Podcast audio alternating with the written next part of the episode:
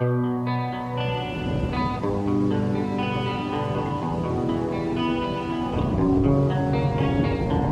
will not be pushed, filed, stamped, indexed, briefed, debriefed, or numbered. My life is my own.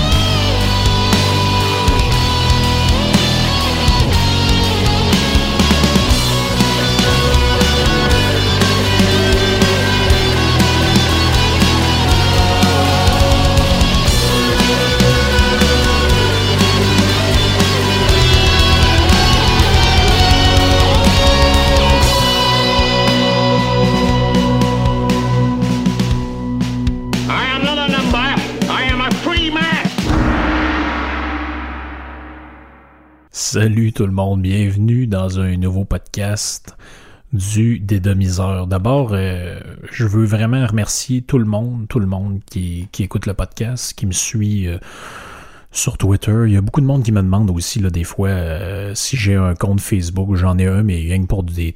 juste pour le Messenger, tout ça, je m'en sers pas pour rien. Je pose jamais rien.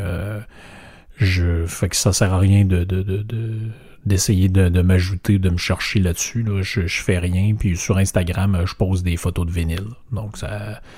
ça je veux dire. C'est vraiment Twitter où on peut suivre. Mon actualité comme telle. Donc, merci à tous ceux qui me suivent sur le podcast, les, les 52 ou 53 abonnés du Patreon. On vous invite. À ceux qui sont pas abonnés, vous pouvez le faire. Qu'est-ce que ça vous donne? Ça vous donne des accès à... Quand je fais des podcasts avec des invités, il y a une période de questions. Vous avez le droit à une heure, euh, des fois 45 minutes de plus où je pose les questions des Patreons, donc dont vos questions qui vous... euh, qui vous préoccupent. Et puis, euh, ce que ça fait, c'est que ça ça vous permet aussi d'avoir accès à des fois des chroniques que je fais euh, so- soit euh, à choix, soit ailleurs. Ça vous permet d'y avoir euh, d'y avoir accès, puis ça vous donne euh, ça, ça- vous donne accès dans le fond à pratiquement tout ce que je fais en, en exclusivité puis en, en priorité. Des fois, je pose des petits messages aussi, des petites affaires, puis ça vous donne, ça vous a donné accès. Là, j'en viens à mon point. À ceux qui euh, ont voulu se procurer mon livre, ça donnait, il y avait un code de promo qui est encore en vigueur d'ailleurs, qui donnait 10% de rabais sur l'achat du livre. Donc justement là-dessus, je veux remercier tout le monde qui s'est procuré le livre. Euh, c'est au-delà de mes espérances. Moi, je m'étais dit, ben écoutez, j'étais peut-être naïf un peu, mais euh, je l'ai expliqué dans, le podcast passé. J'avais fait imprimer euh, 20 copies du livre en me disant, je veux pas rester pogné avec. Euh, on va voir, il y a des amis qui vont m'en acheter pour me faire plaisir, puis euh, ça va être pas mal tout. Puis finalement, Bon an, mal an, j'ai vendu euh, la première caisse dans la première journée. J'en ai commandé 50 autres, je l'ai vendu aussi en une journée. J'en ai recommandé 50 autres, je l'ai vendu en trois jours.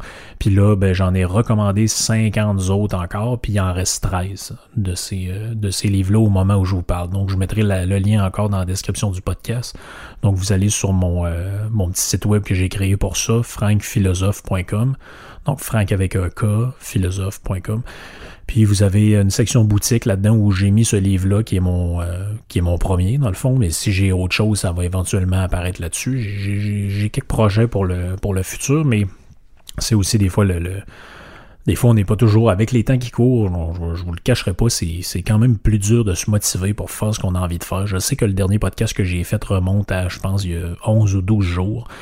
Puis la raison est simple, c'est que premièrement, j'ai dû, euh, j'ai passé mes soirées, euh, en fait, quand je revenais de travailler à 11 heures le soir, je passais mes, mon, tout, tout mon temps avant de me coucher à remplir avec ma blonde des enveloppes, mettre les livres dedans, les dédicacer. Là, au moment où je vous parle, il y en a trois là, que j'ai pas encore envoyé. Donc les trois dernières personnes qui ont, qui ont fait des commandes, il pas encore, c'est pas encore dans la poste, ça va l'être dans les, euh, dans les prochains jours, mais c'est ça. euh, j'ai pas du tout eu le temps pour enregistrer de podcast. J'en ai, je préparais des choses, mais j'ai pas eu le temps de, rien enregistrer. Donc ça explique le délai.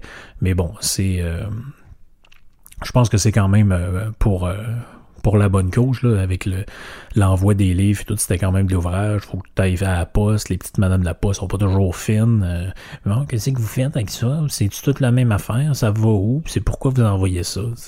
Ferme ta puis mets les sur mon, sur mon sac, puis envoie ça. Donc, euh, j'espère que ceux qui l'ont commandé, puis que je l'ai envoyé, euh, il y a quand même un petit délai, mais j'espère que vous l'avez eu. J'espère que ça va vous plaire.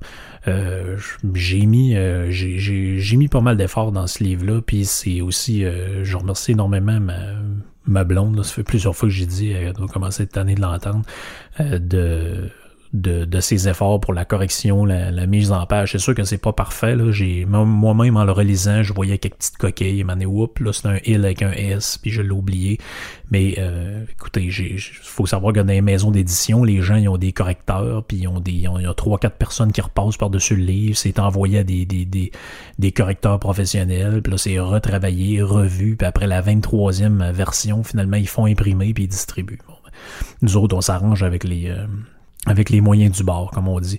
Mais euh, avec grosso modo dans l'auto-édition, je suis super content du, du travail que j'ai euh, que j'ai réussi à faire avec ça.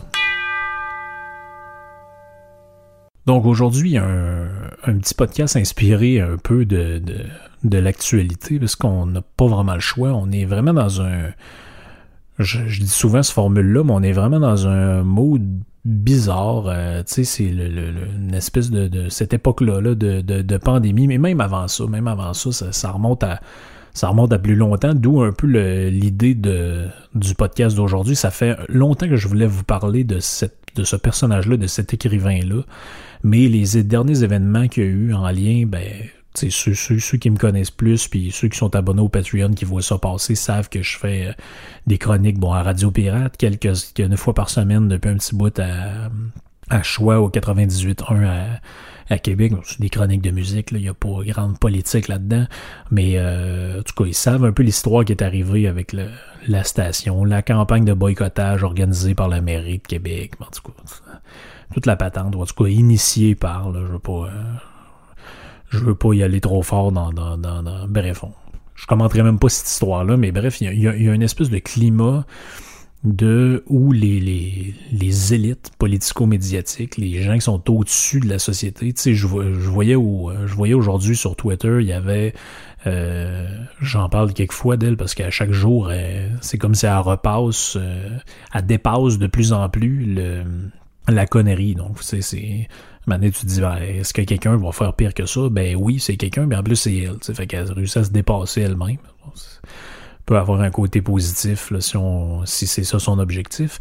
Mais là, elle, était, elle se réjouissait que Facebook avait enfin censuré la page de Radio-Québec. Bon, Radio-Québec, c'est qui? C'est Alexis Cossette-Trudel. Bon, moi, je, je le connais pas, Alexis.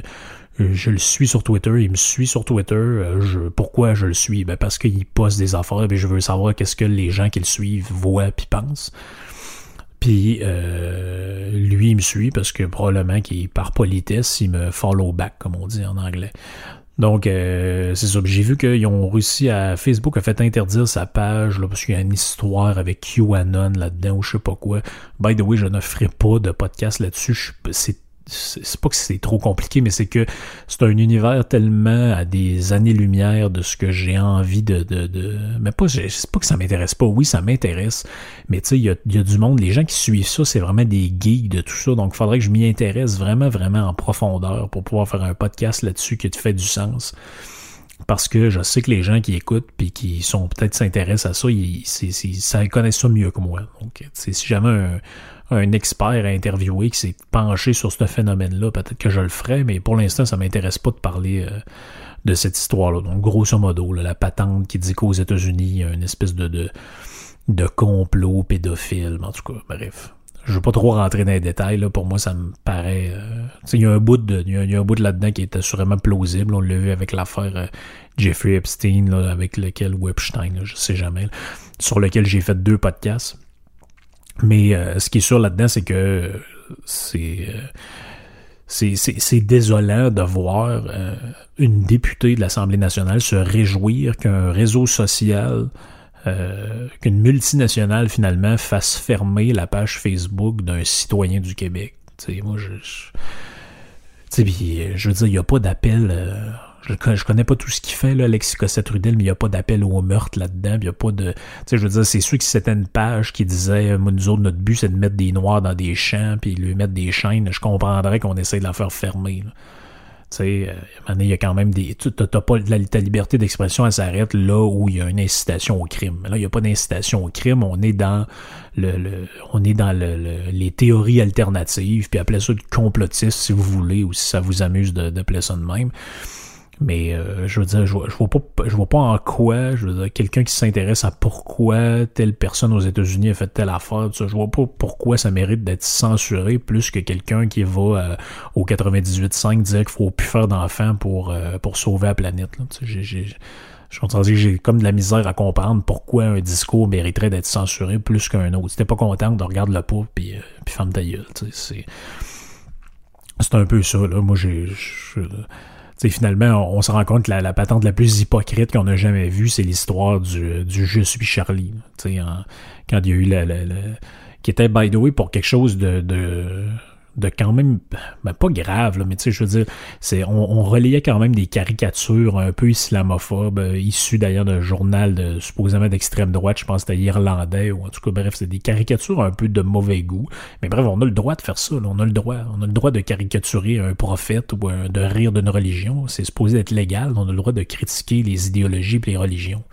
Si vous avez le droit de rire du capitalisme ou du communisme, vous devriez avoir le droit de rire de l'islam, du judaïsme ou du christianisme. C'est supposé d'aller... Euh, c'est supposé d'aller dans cet ordre d'idées-là. Mais là, il y a des gens qui ont sorti dans la rue, puis ont fait un, euh, des grosses marches, changé le photo de profil Facebook, je suis Charlie avec le petit drapeau français, puis la grosse patente. Mais finalement, cinq ans plus tard, on est rendu à faire fermer des pages Facebook parce que du monde parle de des théories alternatives sur la politique américaine. Tu sais, puis là, sais, ça apparemment que, les, théories du complot, c'est vraiment un gros fléau dans la société. Il faut lutter contre ça, puis il faut faire fermer.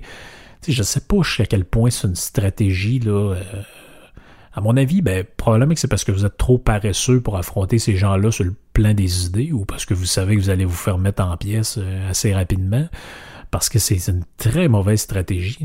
On le voit, je, voyais un peu ce qui se passe actuellement en France. Ça fait deux, trois ans qu'ils sont constamment sur le dos d'un personnage comme Dieudonné ou de l'autre essayiste Alain Soral. Ils sont, sur son dos, puis il faut, il faut les mettre en prison. Il faut. Mais qu'est-ce que vous pensez que ça fait, ça? Pour des propos d'extrême droite, Qu'est-ce que vous pensez que ça fait? Les gens qui les suivent sont galvanisés par ça. Ils sont euh, ah oui, euh, nos, nos maîtres à penser se font intimider, se font maganer, c'est donc la preuve qu'ils ont raison puis que le pouvoir veut les faire taire. Là, sont de plus en plus craqués puis de plus en plus supporters de ces gens-là. Je sais pas qu'est-ce que vous comprenez pas là-dedans. Je veux dire, dans le temps, en URSS, ils envoyaient les dissidents dans des camps de concentration, là, dans des goulags, puis ce moment ils se sont rendus compte qu'ils faisaient des martyrs avec ça. Ça a donné Solzhenitsyn, l'archipel du goulag, etc. Donc, je compare pas les, les, contextes puis tout ça, mais ça, reste que quand vous essayez par la force de faire taire quelqu'un, les gens qui le suivent, foncièrement, ils feront pas Ah oui, c'est vrai, ils ont bien fait de le faire fermer. Non, non, ils vont, se révolter.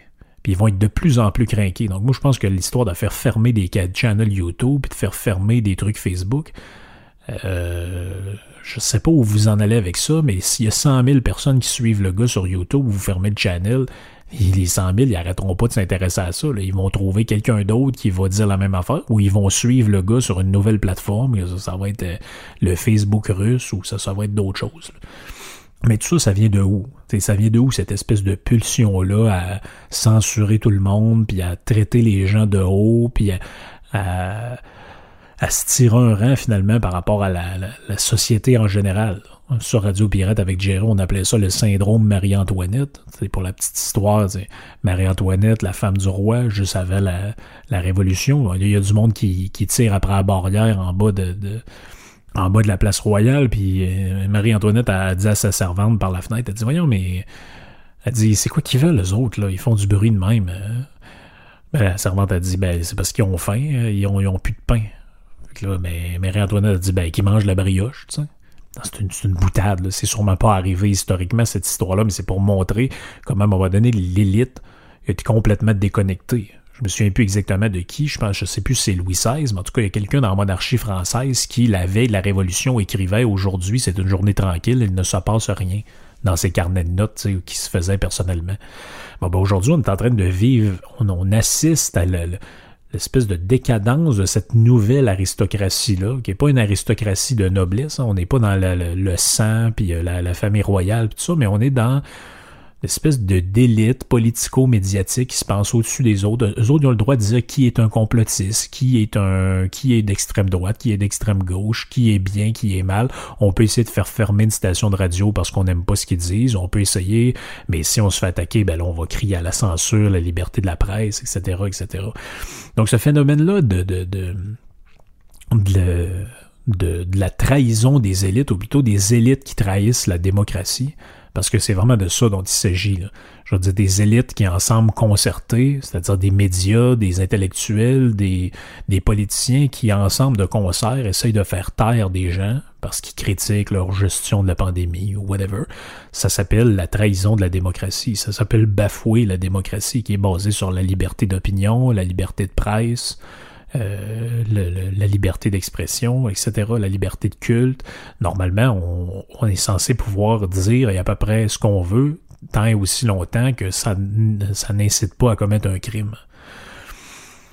Donc ça, ça a été étudié. Étudié par un, historien puis un sociologue américain qui s'appelle Christopher Lash. Et lui, je l'ai découvert en lisant à un moment donné un français, c'est quasiment un communiste, le gars, c'est... Euh, c'est Étienne Chouard ou euh, non c'est Jean-Claude Michéa. Jean-Claude Michéa, il a écrit un livre qui s'appelle euh, Dépasser le capitalisme par la gauche. On voit le Ouais, euh, sur l'impossibilité de dépasser le capitalisme par la gauche. Bref, il expliquait dans ce livre-là, à un moment donné, que justement, une de ses influences, c'était Christopher Lash. D'ailleurs, c'est lui qui fait souvent la, préface des livres de Lash. Donc, Lash, c'est qui? C'est un sociologue, un historien euh, américain. Il est né dans le début des années 30 au Nebraska, dans la ville de Omaha. Et euh, il est mort le 14 février 1994 à Pittsford, dans l'État de New York. Comme j'ai dit, c'est un sociologue, c'est un intellectuel euh, qui, qui, était assez important dans la deuxième moitié du, euh, du 20e siècle. C'est pas un tout croche, hein, le gars va faire des études à l'université d'Harvard. Il est aussi à Columbia. Il va suivre les cours d'un bonhomme qui s'appelle Richard Hotzfatter, euh, il va euh, qui, qui, qui, va être euh, assez important dans le, le, développement de, sa pensée. Il va enseigner à l'université d'Iowa pendant cinq ans, si je me trompe pas, et il va terminer sa carrière comme prof d'histoire à l'université de Rochester. Euh, il va finalement avoir une, une, fin de vie un peu dramatique parce qu'il va contracter une, une, leucémie qui va l'emporter, comme je l'ai dit, en février 94. Euh, il va être aussi ceux qui sont en train de lire le livre. C'est drôle parce qu'il va, euh, il va avoir euh, un lien avec Cornelius Castoriadis, qui est un philosophe français qui a inspiré la, la décroissance. Puis ils vont, ils vont avoir une discussion à la BBC ensemble avec un certain Michael Ignatieff, qui à l'époque est bien loin d'être le futur chef du Parti libéral du Canada. Donc, qu'est-ce qu'il dit euh, Lash dans son fameux livre, parce que c'est de ça qu'il est question aujourd'hui, La révolte des élites et la trahison de la démocratie, donc en anglais The Revolt of the Elites and the Betrayal of Democracy. Donc, il dit là-dedans que euh, les classes privilégiées n'ont jamais vécu aussi isolées de leur environnement. Donc, ces nouvelles classes, tu sais, à l'époque, le même, les, les, les, à l'époque de la féodalité, tout ça, les rois, euh, les, les, euh, la noblesse, on appelait ça la noblesse d'épée. Bon, pourquoi on appelait ça la noblesse d'épée? C'est que eux, en échange du fait que vous les, que, que, que vous êtes un peu leur esclave, d'une certaine manière, vous êtes leur serf, vous, les, vous êtes en servage des, des, des, seigneurs dont vous cultivez la terre, vous leur en donnez une partie des recettes, etc. Puis eux sont vos seigneurs. Bon, ben dans, cette, dans ce système-là de, de, féodalité, donc la noblesse d'épée, c'est celle qui, en retour de ce deal-là, défend la population et va mourir elle-même à la guerre. Donc c'est pour ça que vous voyez dans les, les, les, les, les films sur l'Antiquité, ben, vous voyez les, les empereurs romains aller au combat, vous voyez euh, c'est, vous voyez Napoléon aller au front. Et, etc. C'est comme ça un peu que ça, fonctionnait. Donc lui, il dit que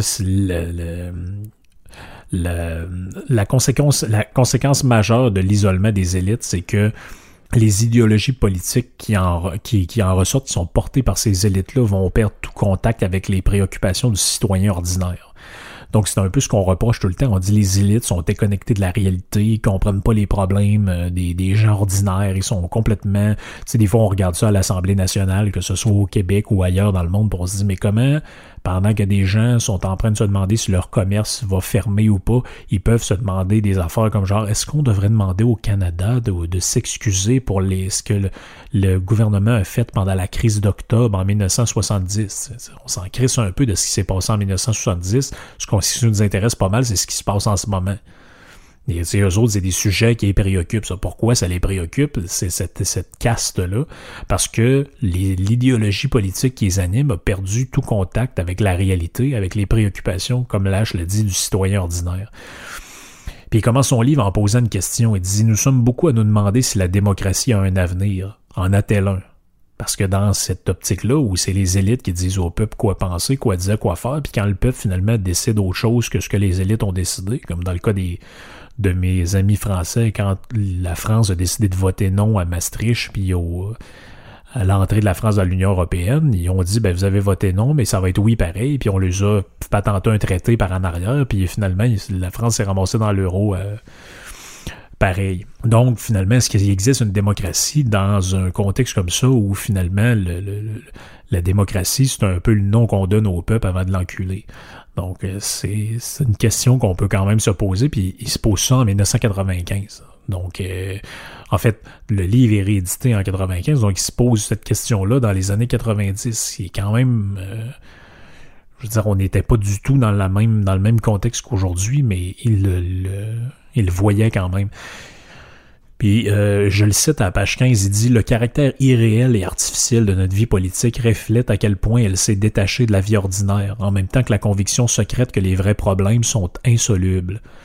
Puis là, il donne l'exemple de George Bush, père, qu'on avait amené dans une épicerie, puis devant un, un code barre, dans le fond, les, les articles qu'on scanne avec des, des codes barres, il, était vraiment étonné, puis il se demandait qu'est-ce que c'était. Puis il dit, ben c'est un exemple comme ça, ça montre comment la classe des élites est privilégiée puis isolée euh, du reste du monde. Il va dire en page 17, de nos jours, il faut progresser dans les affaires et les professions intellectuelles pour être disposé à suivre le champ des sirènes de l'opportunité partout où il voudra vous mener. Donc, dans le fond, c'est faut suivre la vague euh, un peu de l'ère du temps ou du politiquement correct, si vous voulez, sinon vous allez être mis de côté euh, probablement toute votre vie. Il dit à propos de la situation aux États-Unis, les nouvelles élites sont en rébellion contre l'Amérique du milieu, une nation technologiquement arriérée, politiquement réactionnaire, répressive dans sa morale sexuelle, petite bourgeoise dans ses goûts, repue et contente d'elle-même, ennuyeuse et ringarde.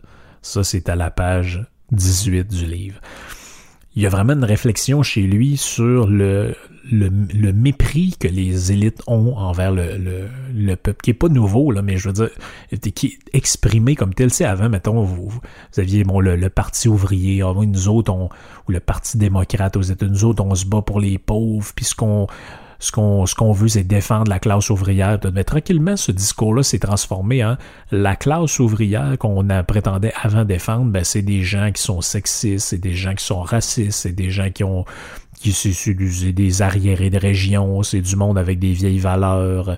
Donc finalement, les gens que vous prétendiez défendre, qui constituent ben, grosso modo le peuple, c'est devenu, euh, comme dirait Hillary Clinton, les deplorable, bunch of deplorable.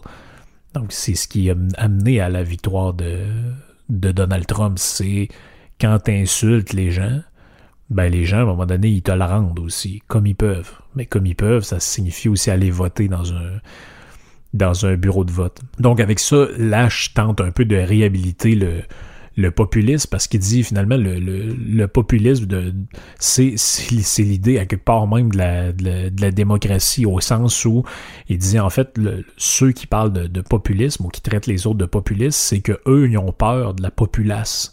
Donc la populace c'est quoi? C'est le, c'est le peuple mais dans sa version euh, comment je pourrais dire ça, c'est le peuple, mais regardé par les yeux du dédain aristocratique. C'est-à-dire, le, celui qui est démocrate, il regarde le peuple et il se dit, bon, ben, c'est lui que je sers, c'est à lui que je dois rendre des comptes, tout. Mais l'aristocrate, lui, ou le nouvel... Quand je dis l'aristocrate, c'est pas au sens historique du terme, c'est au sens euh, des gens qui se prétendent d'être une, une genre de nouvelle aristocratie. Mais eux, quand ils regardent le peuple, ils voient pas le peuple, ils voient la populace. Ils voient les sans-dents. Ils voient les, les, les, les, les déplorables. Bon, ben, ce dédain aristocratique-là, c'est maintenant au cœur de l'esprit de ces nouvelles élites-là.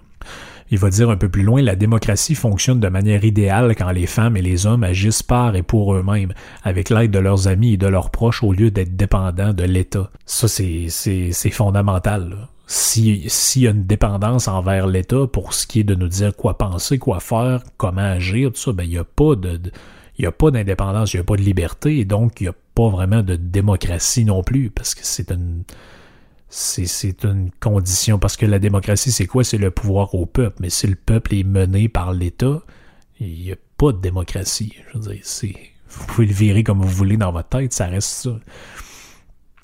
Il va dire le journalisme ainsi que notre vision de la démocratie est basée sur la prémisse que les citoyens ordinaires n'ont pas la capacité de saisir des problèmes complexes et de produire des jugements critiques. Et c'est pourquoi on accuse de populisme celui qui parle à la populace qui est incapable de comprendre. Donc ça, c'est vraiment, je dirais que c'est peut-être le point le plus important de tout son livre.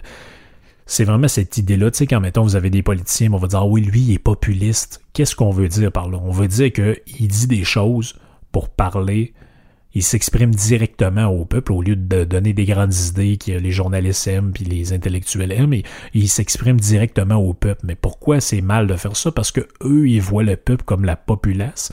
Et la populace, c'est qui? Ce sont ceux qui sont pas capables de saisir des problèmes complexes puis de produire des jugements critiques, donc de comprendre quoi que ce soit. Fait que, en réalité, ce qu'on veut, c'est que les élites s'expriment entre elles, que les journalistes ou les médias rapportent cette version-là, rapportent ce qui a été dit, mais en le, comment je pourrais dire ça, en le rendant accessible et en, en le, trafiquant assez pour qu'on puisse dire aux gens ce qu'on veut euh, leur faire, ce qu'on ce qu'on veut finalement qu'ils retiennent du message. Parce qu'ils sont pas capables d'avoir ça par eux-mêmes. Je pense que une des raisons pour lesquelles Donald Trump est aussi détesté dans le monde médiatico et des politiques et intellectuel, c'est en dehors de toute sa, grossièreté euh, euh, relative à toutes sortes de patentes. Mais je veux dire, moi, je pense que le truc fondamental, c'est vraiment le fait que c'est quelqu'un qui s'est exprimé directement à la population. Le Twitter, les vidéos YouTube, euh, les déclarations où il envoyait promener des journalistes. C'est ça qui a mis le feu derrière. C'est nous autres, on veut pas que les politiciens parlent directement aux gens. On veut qu'ils nous parlent à nous, puis nous, on dira aux gens c'est quoi qu'ils doivent penser. Donc, d'une certaine manière, c'est eux qui s'accusent dans cette aventure-là parce qu'ils admettent que lorsqu'on parle au peuple, c'est pour l'influencer. Pour ceux qui croient qu'un politicien populiste, c'est un manipulateur.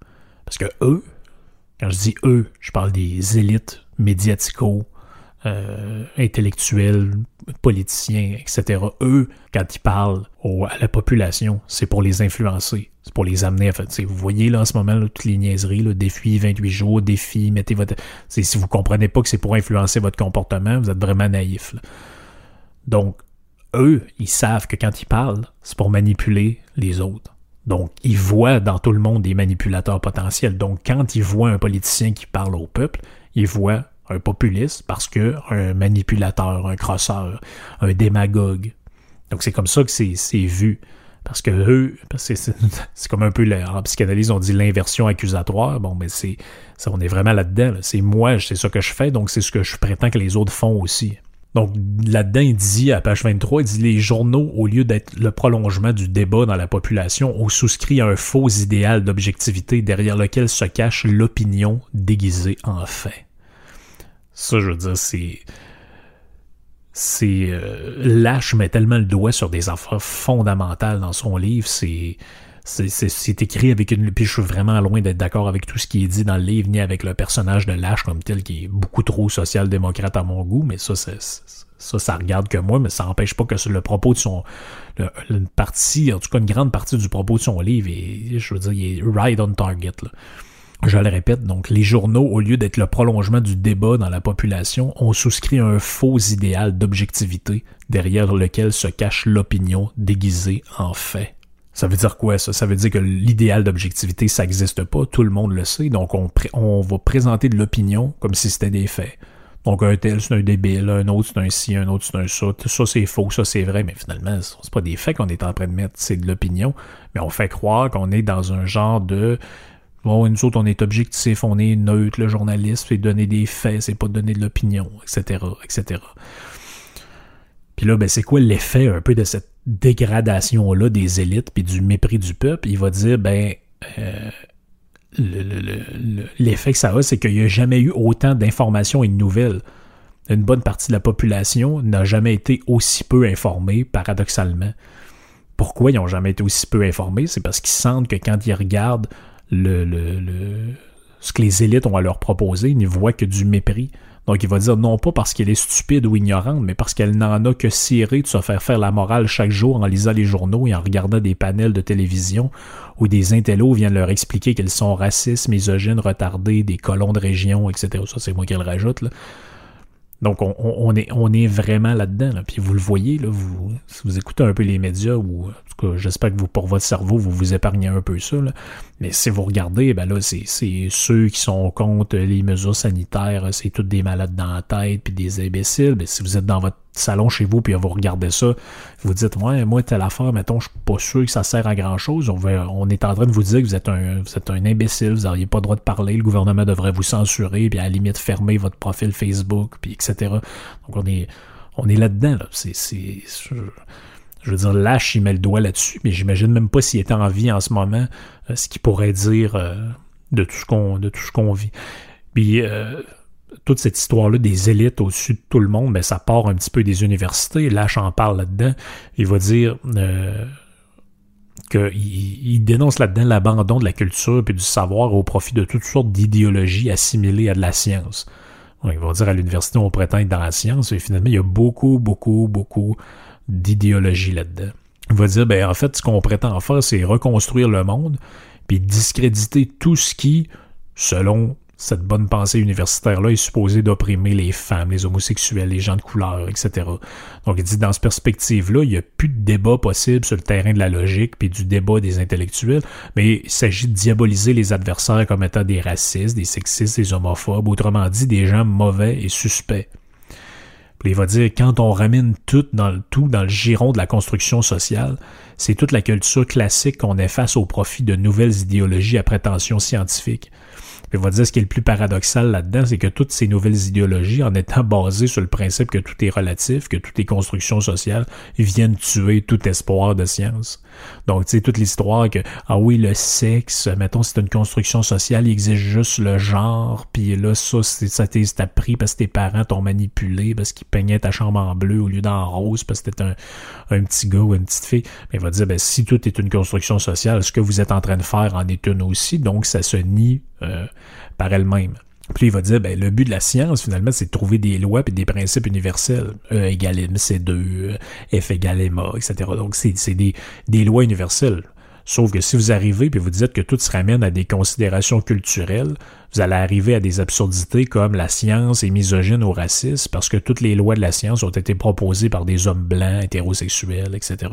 Riez pas, hein, j'ai déjà entendu parler de ce genre d'approche-là à l'université. L'écho, euh, l'écho physique, des, des patentes qui ont ni queue ni tête, là, vous pouvez même pas vous vous vous, euh, pouvez même pas vous imaginer. Vous irez voir ce que c'est que l'écoféminisme, l'histoire selon laquelle le réchauffement climatique touche plus les femmes. C'est pour ça que le gouvernement fait rien parce qu'il est misogyne. Donc on est dans la pure maladie mentale là-dedans. Je veux dire, on est dans le, on est dans le délire anti-scientifique. Je veux dire, c'est, bref, c'est il y, a, quelque chose là-dedans qui confine au euh, qui confine au ridicule le plus total. Donc il va dire un peu là-dedans, ce qui est drôle, c'est que l'abandon de la foi dans nos sociétés, euh, on avait un genre de, de, mépris envers le, catholicisme, mais finalement, le, notre côté religieux est ressorti, mais dans des nouvelles élites. Donc, il est dit, il y a quelque chose de l'ordre de la frustration dans le mépris qu'ont les nouvelles élites envers le peuple. Quelque chose qui ressemble à une frustration de n'avoir jamais pu prendre la balle au bon et devenir les nouveaux curés en prenant la place laissée vacante par la religion. Ben d'ailleurs, ça, ça a été euh, toute l'histoire du 20e siècle. Hein. quand des gars comme Jean-Paul Sartre allaient voir des ouvriers dans des usines pour les convaincre de faire la grève générale, les ouvriers le crachaient dans la face. Mais ce qui les intéresse, c'est des augmentations de salaire, des journées de congé. C'était pas de faire la, révolution marxiste-léniniste puis de prendre le, de, de, prendre d'assaut l'Élysée. C'est pour ça qu'aujourd'hui, si vous écoutez d'anciens maoïstes ou d'anciens gauchistes euh, comme comme Daniel Cohn-Bendit ou d'autres en France, ben vous, voyez tout le mépris que ces gens-là ont euh, envers la, la population normale. Il va dire même, c'est tout le mensonge, cette trahison-là de la démocratie amène à cette notion-là de diversité, qui est un, euh, qui, est vraiment le paravent derrière, derrière lequel se cache le dictat d'une pensée unique. Il dit euh, ce slogan, j'ouvre les guillemets, séduisant à première vue, en est arrivé à signifier le contraire de ce qu'il semble vouloir dire. La diversité sert à légitimer un nouveau dogmatisme dans lequel les minorités rivales s'abritent derrière un ensemble de croyances qui échappent à la discussion rationnelle. On peut entendre tous les membres de tous les groupes pour autant qu'ils pensent tous la même chose, fondamentalement ça, ben, ça se raccroche à ce mépris du peuple-là dont j'ai parlé. Tout le mépris des élites, envers le, des élites envers le peuple vient du fait que la classe révolutionnaire est un mythe. Pourquoi je dis ça? C'est que, ben, en fait, les ouvriers, n'ont jamais voulu faire la révolution anticapitaliste. Les pauvres, là, les gens d'usines, ceux auxquels les partis de gauche parlent et prétendent parler, mais finalement, on s'est aperçu qu'ils ont un genre de droiture morale qui se pas nos valeurs traditionnelles, puis que finalement, en fait, ils étaient beaucoup plus des conservateurs que des révolutionnaires. Donc, résultat, qu'est-ce qui s'est passé? Ben, c'est que la gauche politique, qui était défenseur du peuple, en est venue à la désigner comme l'obstacle ultime à sa route vers le progrès. Donc, les valeurs traditionnelles, l'homophobie, les opinions rétrogrades sur les femmes, la misogynie, etc. Donc, les, lui, parle de, décrit la situation aux États-Unis, mais on pourrait le mettre partout. Là-bas, il appelle ça les Américains du milieu. Ici, on appellerait ça les Québécois de région. Ben, donc, selon ceux qui fabriquent l'opinion, les élites, les politiciens, etc., bon, ces gens-là sont quoi? Sont minables, ringards, abrutis. Moi, je reviens encore avec la phrase de Clinton, les déplorables. La phrase de Joe Biden, qui est la phrase la plus raciste que j'ai jamais entendue de ma vie, quand il a dit If you, don't vote Democrat, you're ain't black. Si vous ne votez pas pour moi, vous n'êtes pas un vrai noir. Ça a été dit. Vous pouvez, vous pouvez le retrouver. Donc, c'est vraiment une analyse, je veux dire, vraiment euh, c'est vraiment Target ce qui, où il va lâche là-dessus. C'est vrai, il est en avance sur son temps incroyablement dans, dans, dans ce livre-là. Puis pourtant, ça demeure quand même un pur gauchiste sur le fond. Là. Il y a plein de trucs avec lesquels je suis pas d'accord dans le livre, mais c'est normal. Faut s'abreuver de trucs qui pensent pas comme nous autres aussi. Faut, faut, faut aller chercher ce qu'on ce qui nous stimule là-dedans. Puis avec les trucs avec lesquels on n'est pas d'accord, ben ça nous fait évoluer dans notre pensée. Puis finalement, si on reste pas d'accord après ces explications, ben, on met ça de côté. Parce que, comme par exemple, il va s'opposer à la méritocratie, il croit pas du tout au principe de l'ascension sociale, puis au rêve américain, puis ça lui dit que c'est de la merde.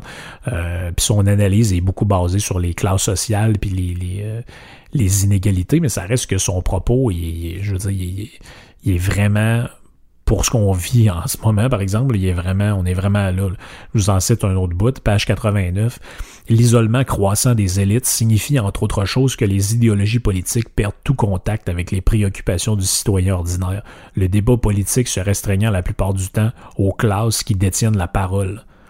Pour l'essentiel, les fidèles d'une idéologie ne lisent que des ouvrages écrits du point de vue, d'un point de vue identique au leur, au lieu d'affronter des arguments orthodoxes ou hérétiques. Des deux côtés, droite et gauche, les dénonciations de déviation idéologique absorbent une énergie qui pourrait mieux s'investir dans l'autocritique.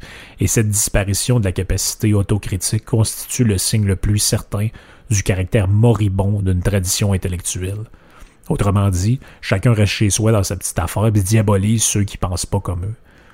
Donc c'est vraiment, c'est un peu de même que je, je, bouclerais la boucle, c'est vraiment là-dedans qu'on est. Tu penses pas comme moi, c'est parce que t'es un cave. Moi, je fais partie des élites, j'ai été éduqué, j'étais à l'Assemblée nationale, je suis journaliste à TVA Nouvelle ou je sais pas trop quoi, à la presse. Vous autres, vous êtes juste des cons de région. Vous écoutez... Euh, vous écoutez de la radio populiste, vous dites, il y a une gang de crises d'imbéciles, on va vous faire fermer vos affaires, fermer vos comptes Facebook, puis on va vous mépriser. Puis quand vous allez parler, on va dire, ouais, c'est ça, vous autres, les populistes. Puis à un moment donné, il va falloir que les gens qui sont victimes de, cette intimidation-là, qui, est quasiment, en fait, de du mépris de classe, hein, parce que ces gens-là, ils appartiennent à une caste sociale, ou en tout cas prétendent appartenir à une caste sociale plus élevée. à un moment donné, ça mérite peut-être juste un gros finger aussi. Que ça fait le tour pour moi pour ce, podcast-là. J'espère que ça vous donner envie de lire le livre.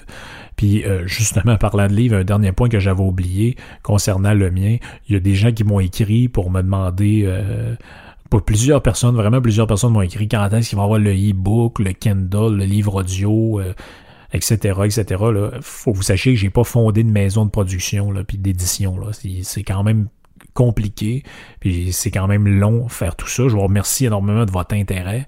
Euh, peut-être ça va être peut-être plus le livre audio. Je vous tiendrai au courant. Kindle, le machin, ça a l'air assez compliqué puis assez long. Donc, je vais voir ce que je peux faire avec ça. Entre-temps, pour ceux qui m'écoutent à partir de, de l'Europe, euh, j'ai essayé d'ajouter les frais d'expédition pour euh, pour plusieurs coins. Si vous n'êtes pas capable de l'acheter, ben, il y a toujours euh, Amazon.fr qui va avoir le livre. Il y a Amazon.com sur lequel il est rendu, puis je pense qu'il est maintenant sur .ca aussi. Faudrait euh, vérifier, sinon écrivez-moi un mail, puis euh, on peut toujours s'arranger. J'ajouterai le lieu de votre résidence, ben, en fait, votre, votre, pays où vous êtes pour ajuster les, les, frais d'envoi. Je peux maintenant l'envoyer aux, États-Unis aussi sans problème. Fait je vous remercie beaucoup d'être à l'écoute puis de, de, de, me supporter comme vous pouvez. Puis euh, portez-vous bien. Puis euh, on se reparle là, j'espère, euh, la semaine prochaine. J'espère pas trop vous faire attendre. Ok, ciao.